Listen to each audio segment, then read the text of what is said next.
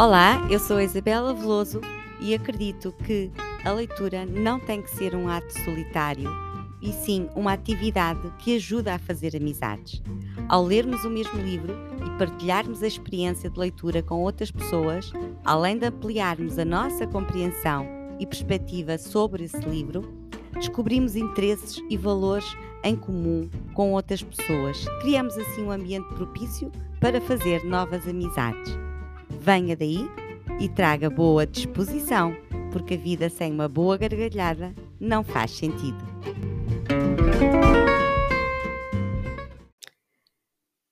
Carta 6 de 124 cartas que Sêneca escreveu ao seu amigo Lucílio. Cartas a Lucílio. Esta carta discorre sobre compartilhar conhecimento e como é tão importante isso.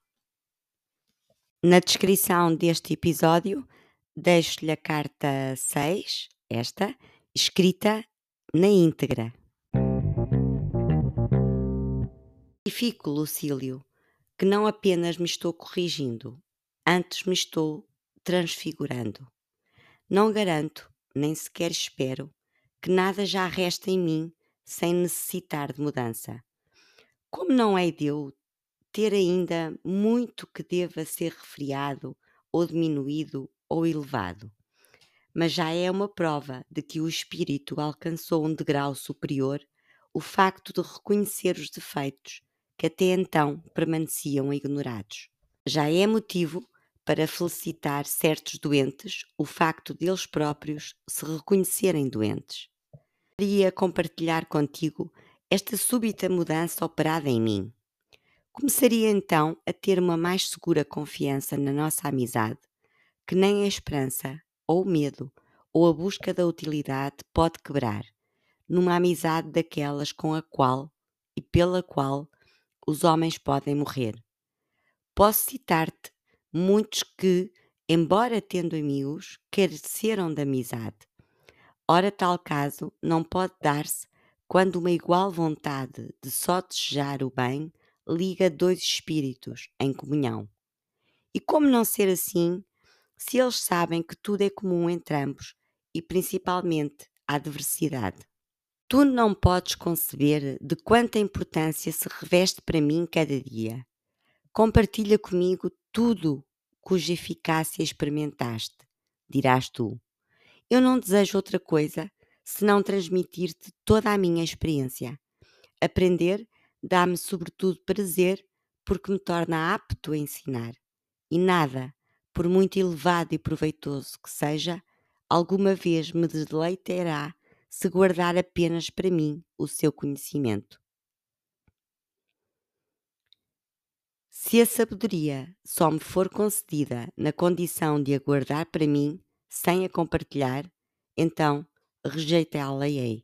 Nenhum bem há cuja posse não partilhada dê satisfação. Vou, pois, enviar-te os livros que utilizei e, para não perderes tempo à procura dos passos mais úteis, eu assinalo-os-ei de modo que encontres de imediato aqueles que me merecem aprovação e respeito. Uma conversa de viva voz ser-te-á, contudo, mais útil do que um discurso escrito. Deves vir mesmo ver como as coisas se passam, primeiro porque geralmente se dá mais crédito aos olhos do que aos ouvidos.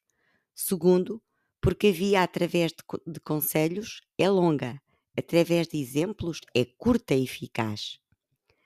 Cleantes nunca teria revivificado o ensino de Zenão se apenas fosse seu ouvinte.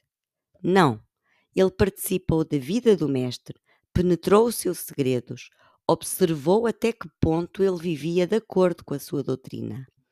Platão, Aristóteles, todos os filósofos que depois se cindiram em diversas escolas aprenderam mais da vida que das palavras de Sócrates.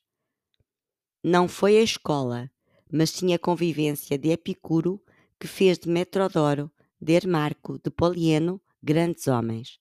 E não quero a tua presença apenas para que tu aproveites, mas também para que me aproveites ambos poderemos ser muito úteis um ao outro. Por agora, como te devo o meu pequeno presente diário, Aqui tens uma máxima que hoje encontrei com prazer em Acatão. Queres saber o que lucrei hoje? Comecei a ser amigo de mim próprio. Muito lucrou deste modo, nunca estará sozinho. Um tal amigo, fica sabendo, toda a gente o pode ter. Adeus.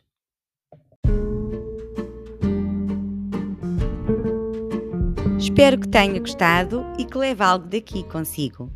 Subscreva o podcast para ser notificado sempre que sair um episódio novo. Boas leituras e encontramos-nos na próxima página.